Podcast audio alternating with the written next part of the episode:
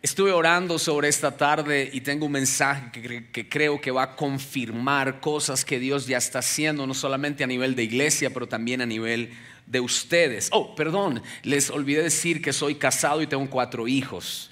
Eh, y este año eh, estamos celebrando con mi esposa 25 años de matrimonio. Estamos, sí, sí, usted me ve tan joven y dice, wow, este man a qué hora me casé a los 12 años. No, me casé a los 18, me casé a los 18. Usted ve las fotos de mi matrimonio, parece la foto de la primera comunión. Así que, y uno de mis hijos me acompaña hoy, Natanael, mi segundo hijo. Gracias, mi amor, por venir conmigo. Y en la segunda reunión vendrá mi hija con un grupo de jóvenes que vienen de Houston. Así que, bueno, estamos bendecidos. Y colombianos, a mucho honor, de Bogotá.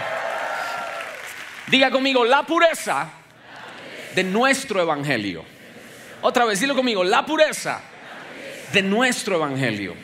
Me gustaría leer un texto bíblico que está en primera carta a los tesalonicenses, capítulo 2, versículo 1. Este es el apóstol Pablo enviándole esta carta a una de sus iglesias amadas. Dice así la palabra, porque ustedes mismos saben, hermanos, que nuestra visita a ustedes no fue en vano, sino que después de haber sufrido y sido, y sido maltratados en Filipos, como saben, tuvimos el valor. Di esa palabra conmigo, valor confiados en nuestro Dios, de hablarles el Evangelio de Dios en medio de mucha oposición. Pues nuestra exhortación no procede de error ni de impureza, ni es con engaño, sino que así como hemos sido aprobados por Dios para que se nos confiara este Evangelio, así hablamos, no agradando a los hombres, sino a Dios, que examina nuestros corazones. Porque como saben, nunca fuimos a ustedes con palabras lisonjeras ni con pretexto para sacar provecho. Dios es testigo. Tampoco buscamos gloria de los hombres ni likes, sino de ustedes, perdón, ni de ustedes ni de otros, aunque como apóstoles de Cristo hubiéramos podido imponer nuestra autoridad. Más bien demostramos ser benignos entre ustedes como una madre que cría con ternura a sus propios hijos, teniendo así un gran afecto por ustedes nos hemos complacido en impartirles no solo el Evangelio de Dios, me encanta esto, sino también nuestras propias vidas, pues llegaron a ser muy amados para nosotros. Qué palabra tan bonita. Un aplauso, Señor, a esta palabra tan linda. Bueno. Quiero decirte que llevo 17 años viviendo en Estados Unidos, nací en Ubaté, que Ubaté es la tierra de los quesos, queda aquí a dos horas de aquí. Yo nací en el templo, soy más espiritual que ustedes de nacimiento. Recuerdo que no alcancé a darle tiempo a mi mamá para que mi mamá se fuera al hospital. Mi mamá tuvo que tenerme en un cuartico ahí dentro del templo con unas parteras que llegaron. Así que me puedo dar el lujo de decir, yo nací en un templo. Pero los 17 años que llevo en Estados Unidos me han llevado a mirar algo. Y es que eh, las cosas que uno come allá, aunque tienen el mismo parecido, no saben igual que las de acá. Por ejemplo, yo he ido a tiendas allá donde venden frutas y una fruta que me gusta mucho es la pera. ¿Cuántos les gusta la pera? Y, cuando yo como pera, allá uno la ve así, uno le, la muerde esa pera, pero sabe como a papa. Es una pera papa. Pero cuando yo vengo aquí a Bogotá, yo veo esas peras y uno muerde esa pera y el jugo de la pera le sale. ¡Uy, qué rico! ¿Por qué? Porque la fruta que dan allá le meten que componentes, que aditivos y que cosas. Y eso no sabe a nada. Bueno, déjeme decirle algo. Desafortunadamente el Evangelio se está volviendo así en nuestros tiempos. Hemos perdido la esencia y sobre todo hemos perdido la pureza del Evangelio. Ahora el Evangelio es una mezcla de tantas cosas, incluyendo muchos pensamientos y conceptos humanistas. Y, y, estamos viendo definitivamente una proliferación de tantos conceptos del Evangelio y nos falta volver a la pera original. Pero a mí me encanta estar esta tarde aquí, no lo digo por lambón, lo digo porque es de verdad. La palabra que yo he venido a traerles a ustedes de parte de Dios es algo como que sigan haciendo lo que están haciendo porque van por buen camino. La iglesia, su presencia es una pera que sabe rico. Y quiero ponerte en el contexto de, este, de esta historia. El apóstol Pablo le escribe esta carta a una de sus iglesias bien amadas, Tesalónica. El apóstol Pablo no tuvo mucho tiempo de estar ahí, solo estuvo tres semanas tres, 21 días estuvo con ellos impartiéndoles y afirmándoles. Por la persecución tan terrible que hubo, lo tuvieron que sacar corriendo de ahí. Y él se fue con esa carga. Dios mío, solo estuve tres semanas con Tesalónica. Y por eso al pasar del tiempo envía a Timoteo, uno de sus hijos, les dice, vaya amigo, necesito que mire cómo está Tesalónica. Cuando Timoteo viene a Tesalónica, se lleva la buena sorpresa de que ellos están afirmados en el Señor, están creciendo en el Señor. Y regresa Timoteo y le dice a Pablo, Pablo, no te imaginas, la iglesia tesalónica está fuerte, está hermosa, está sólida. El trabajo que hiciste con ellos en tres semanas no fue en no fue en vano. ¿Te imaginas la alegría de Pablo? Cuando Pablo recibe ese reporte, no sé si tú sabías, pero algunas de las cartas que Pablo escribió fueron en respuesta a reportes de la iglesia que él recibía. Y en respuesta les dice a ellos, wow, tanto me alegra que lo que sembré en ustedes no fue en vano. Y lo primero que encuentro aquí es que el Evangelio puro tiene resultados genuinos. Quiero que digas eso conmigo, el Evangelio puro tiene resultados genuinos. Esto es increíble, chicos, porque los frutos son los que permanecen, los resultados son los frutos. Y Jesucristo dijo que por los frutos los conoceréis. Y en una de las de, los pasajes que Pablo le habla a Tesalónica, le dice, por ejemplo, en Tesalónica 1, en Tesalonicenses 1:3 le dice, "Teniendo presente tres cosas que ustedes tienen. Primero, me encanta esto, su obra de fe." Pablo resalta que Tesalónica tenía obras de fe. Diga eso conmigo, obras de fe. Y algo que me llama la atención es que veo yo que Tesalónica era una iglesia de acciones de fe. No era solo una iglesia que se congregaba a adorar o a un servicio, sino que la ciudad de Tesalónica fue impactada por las obras de fe que hizo la iglesia. Y hoy en día vemos que es muy fácil hablar. Cualquiera sube un canal en YouTube, se hace famoso hablando mal de otros. Pero ¿dónde están las obras de fe? Ahora alguien dice, bueno, las obras de fe, pastor, las obras de fe puede ser ayudar a alguien. Sí, eso es una obra de fe. La obra de fe puede ser mostrar el amor a otra persona. Claro, eso es una obra de fe. Tú no tienes que ser multimillonario Bill Gates para hacer obras de fe. Todos comen. ¿Cuántos comen aquí? Wow, ¿cuántos comen caviar? Miren, wow, qué bueno. ¿Cuántos, cuántos comen comida francesa, comida eh, sirloin, verdad? Steak a este nivel. Pero otros comen chorizo, empanada. Otros comen chicharrón. otros se van allá al palacio del colesterol, Dios los perdone y comen. No importa el nivel económico que tú estés, tú te alimentas. Así son las obras de fe. No importa cuántos recursos tú tengas, tú puedes hacer obras de fe. No necesariamente comprarle un carro a alguien, pero el darle un cafecito a alguien y decirle, sabes una cosa, Cristo te ama, eso es una obra de fe manifestando la fe que está dentro de mí. Mira, la fe atrae las obras. No hacemos obras para ser salvos, hacemos obras porque somos salvos. Yo no me porto bien para que Dios me apruebe. No, no, yo muestro el amor de Cristo porque Él ya está dentro de mí. Tengo un amigo que un día salió a los parques a evangelizar.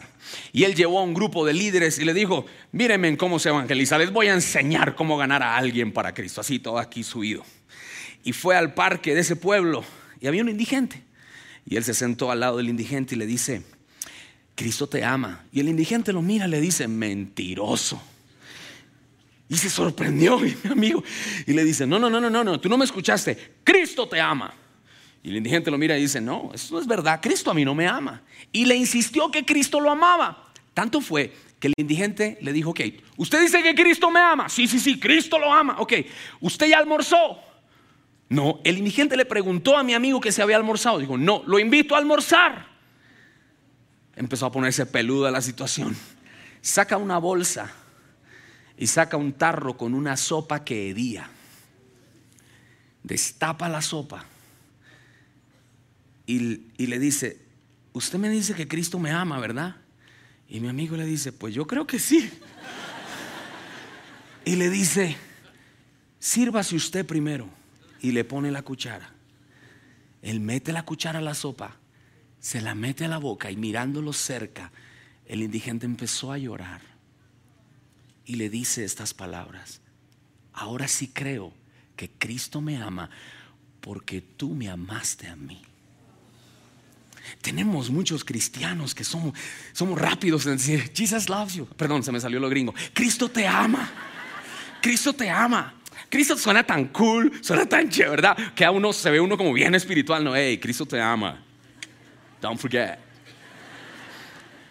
Pero yo no te amo. Cristo sí te ama, pero yo no te amo. Sabes, la iglesia de Tesalónica era una iglesia que no solo le decía a la ciudad, Cristo te ama, era una iglesia que amaba a la gente de la ciudad como en lugar de su presencia. Obras de fe, digan conmigo, obras de fe. Pero otra cosa que, Pablo resalta, y es que era una iglesia que tenía trabajo de amor. No solamente tenían obras de fe, ellos trabajaban por amor. No sé cuántos recuerdan de ustedes cuando, cuando la mamá de uno hacía esa comida. Y uno le decía, mamá, te quedó tan rica. ¿Y qué le respondía la mamá a uno? ¿Qué responden las mamás, mi amor? Es que lo hice con... ¿Con qué? Gracias, porque por culpa de ustedes uno estamos bien gordos por tanto amor que le ponen a la comida. Pero escucha, nada como la sazón de la mamá, porque la mamá no solamente le metía los mismos ingredientes que otras mujeres, lo hacía con amor. Escúchame, nunca se te olvide que todo lo que hagas para Cristo le tienes que meter la sazón del amor. ¿Sabes cuál es la diferencia de trabajar por amor y trabajar por conveniencia o por otras motivaciones? Es que el que trabaja por amor trabaja excelentemente. Tú puedes mirar el trabajo de amor de alguien porque le quedó bien hecho. Pero no solamente el que trabaja por amor lo hace excelente, el que trabaja por amor lo hace constantemente, en tiempos buenos, en tiempos malos, en tiempos duros, en tiempos de abundancia. Sigue haciendo lo que hace porque lo hace por amor. Una de las cosas que nosotros tenemos que batallar y pelear contra nuestro propio yo es que miramos muchas veces a quién estamos sirviendo y después sí le servimos. ¿Sabes que Esta persona no me está tratando como... Entonces yo también lo voy a tratar de la misma manera.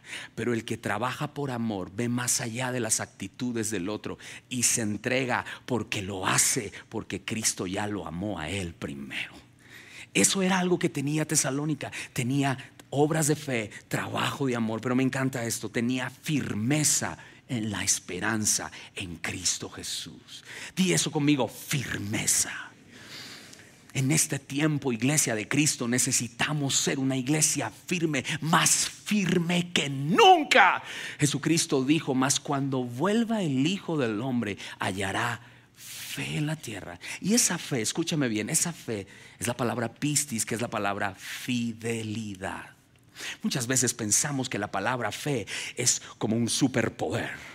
Yo tengo fe que esa puerta se va a abrir. Yo tengo fe y yo creo en la fe, yo creo en los milagros y yo creo que la fe es una herramienta para ver la mano de Dios. Pero escúchame, si lees Hebreos capítulo 11 te darás cuenta que en los primeros versículos están los hombres que conquistaron por la fe. Pero después en los últimos versículos están los hombres y las mujeres que murieron por esa misma fe. So, la fe no es solamente para obtener algo, la fe se necesita para ser fiel a algo. El que tiene fe no es solamente es el que dice, yo creo que Dios me va a sanar. El que tiene fe es el que dice, aunque no me sane, lo amo y le sirvo por amor. Mira, una, una de las expresiones más grandes de fe que yo veo en la Biblia una de las expresiones más grandes que fe que yo, de fe que yo veo en la Biblia no es alguien que conquistó cosas, es Job. Porque Job cuando se quedó sin nada, lo único que, que le quedó fue la esposa y la suegra. No sé por qué.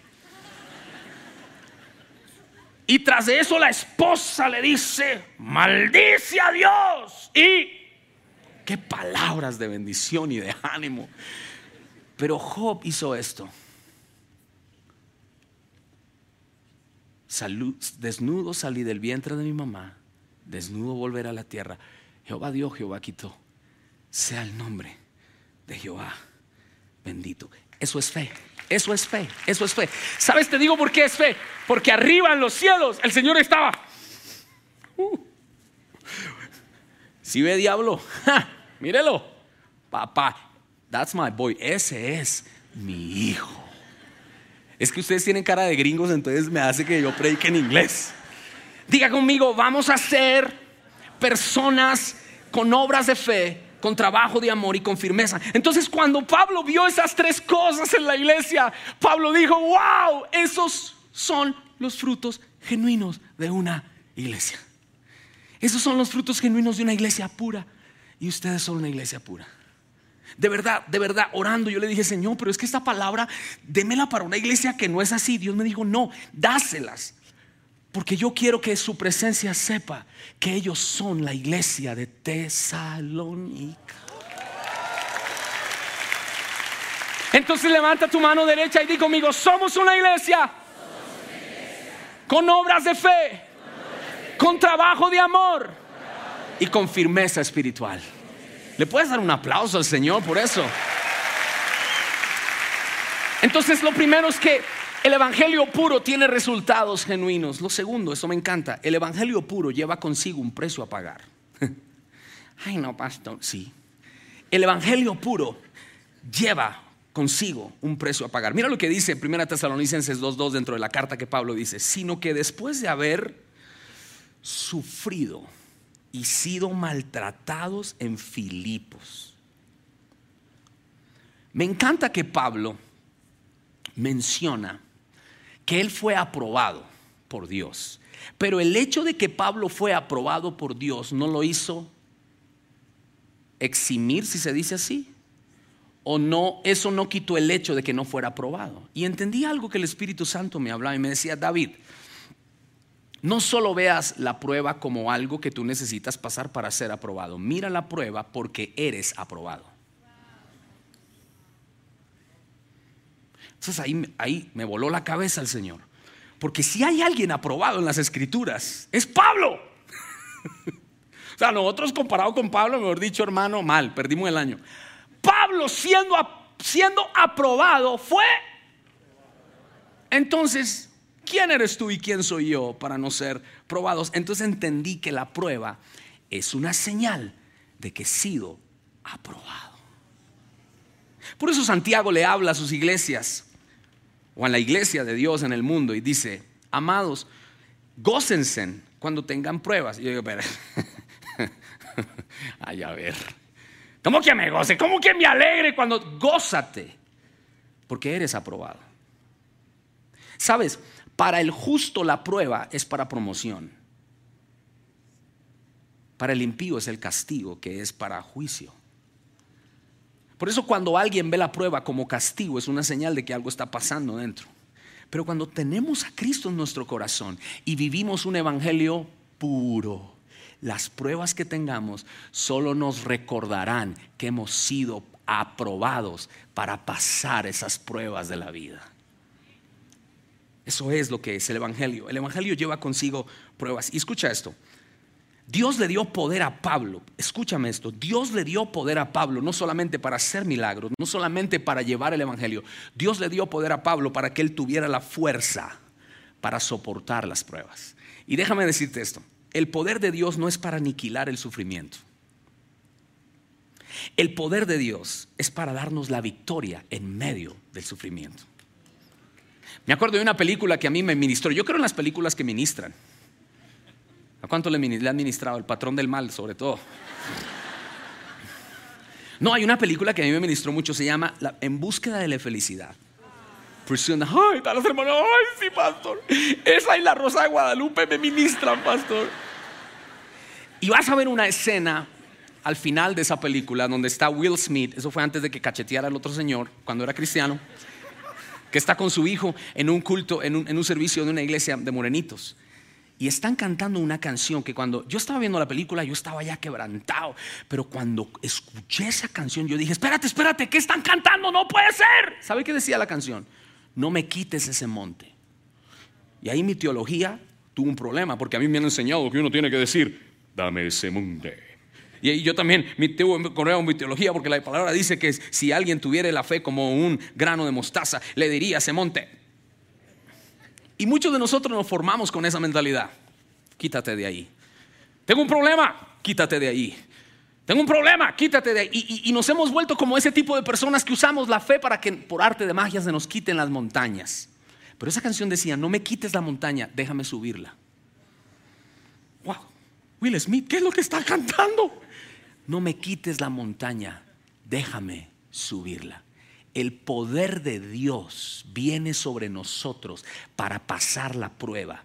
El poder de Dios viene sobre nosotros como primera medida, escúchame bien, para someternos al señorío de Cristo. Pero muchos de nosotros lo pensamos solo que el poder de Dios es para obtener. I have the power. ¿Para qué? Para hacer lo que quiero. No, necesito ese poder. ¿Qué le dijo Pablo? ¿Qué le dijo el Señor a Pablo? Bástate mi gracia. Pablo le oró tres veces al Señor que le quitara un aguijón de la carne. Y Pablo es, escúchame, Pablo es específico en decir que ese aguijón era un mensajero de Satanás. Usted tiene sueños con perros negros que le muerden las patas, perdón, los pies, se me salió, se me salió lobateño, perdón. Y pasa una noche terrible. ¿Usted se imagina lo que es que le llegue a uno en una prisión a las 2 de la mañana un mensajero de Satanás? Y Pablo sufría tanto, Señor, no aguanto más. Pero el Señor lo permitió para que Pablo entendiera esto. Wow. Que el poder de Dios se manifiesta a través de su gracia.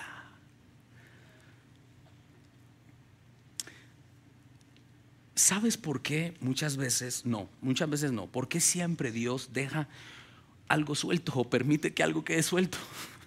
Nunca nada está completo.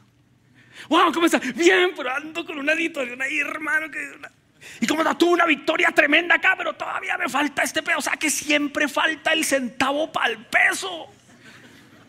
¿Cuántos identifican? Yo soy el único que me pasa. ¿no? Ustedes todos son ángeles, se van a ir levitando de aquí a su casa. No transmilenio, me voy levitando, pastor. Todos, diga conmigo, todos. ¿Sabes por qué? Porque si todo estuviera perfecto, dejamos de depender de la gracia de Dios y empezaríamos a depender de nosotros mismos. Por eso un evangelio puro es un evangelio que lleva consigo, di conmigo, pruebas.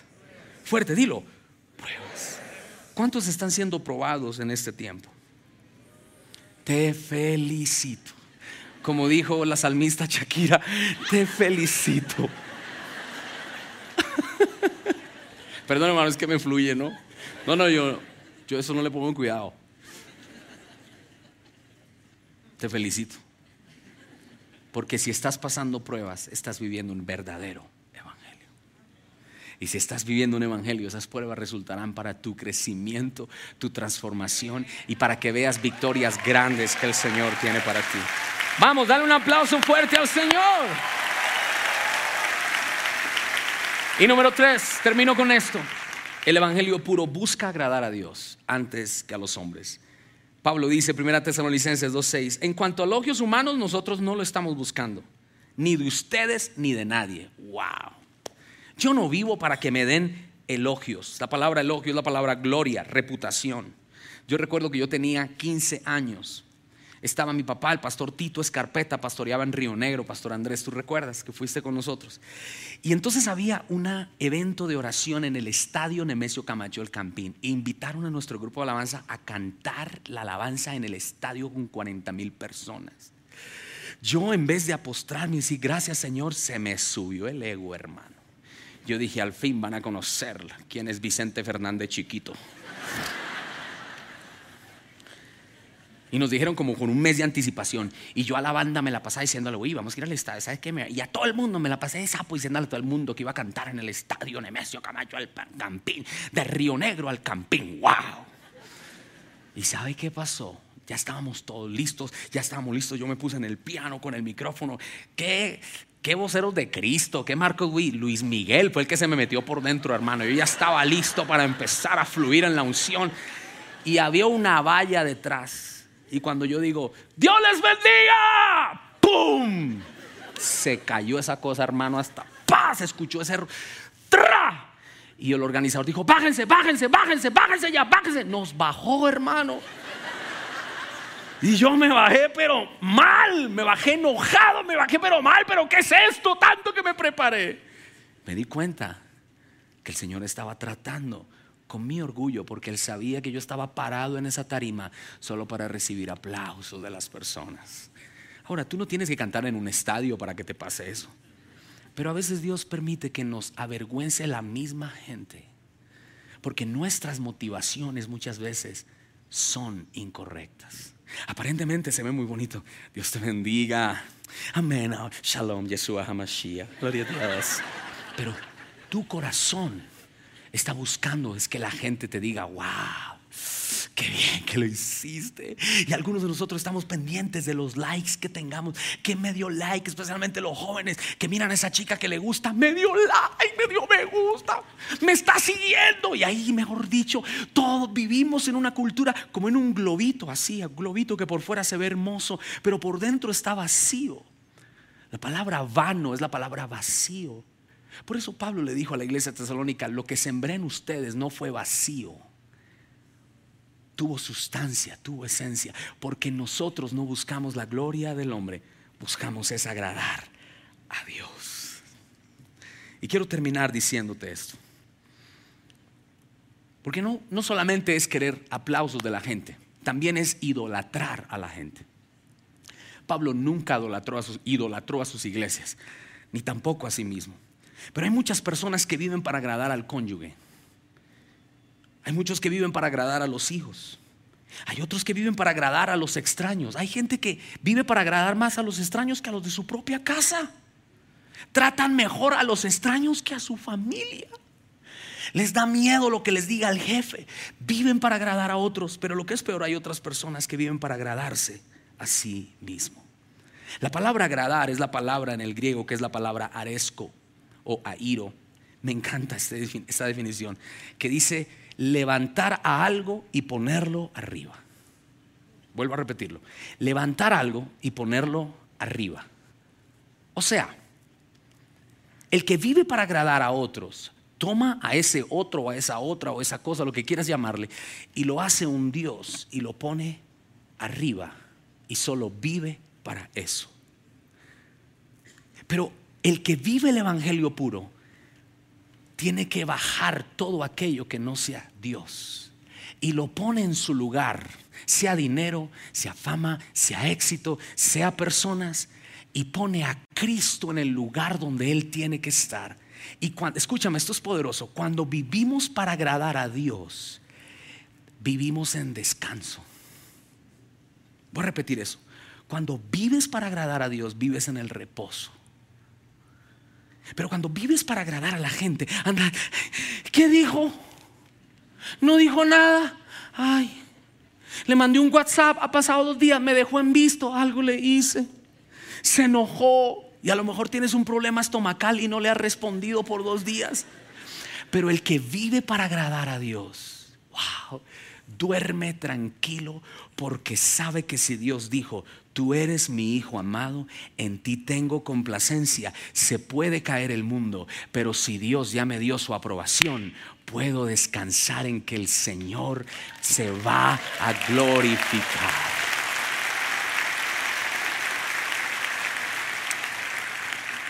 Y Pablo dice, ustedes mismos son testigos, 1 Tesalonicenses 2.10, al igual que Dios, wow, de que fuimos consagrados, sinceros e intachables con todos ustedes.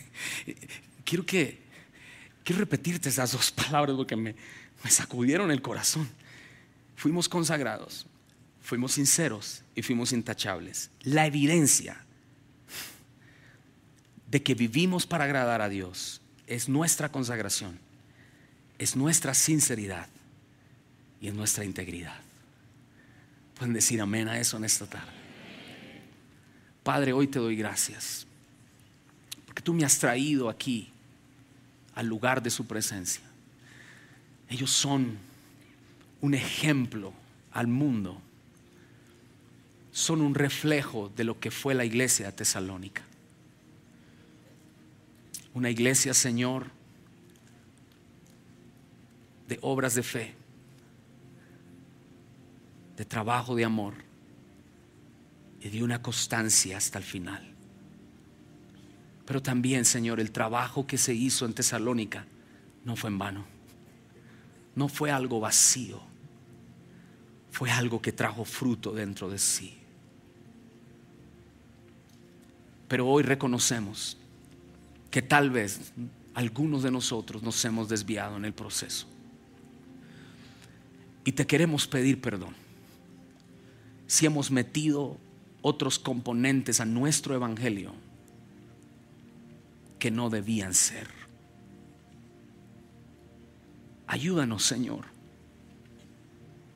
a mantener un evangelio puro y así nosotros también ser puros. Que en medio de lo que estamos viendo a nivel mundial, que mantengamos nuestras lámparas con aceite, que mantengamos nuestras vestiduras blancas, que mantengamos nuestra esperanza en Jesucristo. Y me gustaría que te pusieras de pie por un momento en esta tarde. Y levanta tus manos ahí donde estás. Hace unos meses atrás escribí una canción que se llama Una eternidad. Y esta canción dice, pues fuera de ti no hay otro lugar. Tu presencia y tu gloria son mi hogar. Ya no pertenezco a nadie más, porque tuyo soy por siempre. Pues fuera de ti no hay otro lugar. Tu presencia y tu gloria son mi hogar. Ya no pertenezco a nadie más. Ya no pertenezco a nadie más. Porque tuyo soy por siempre.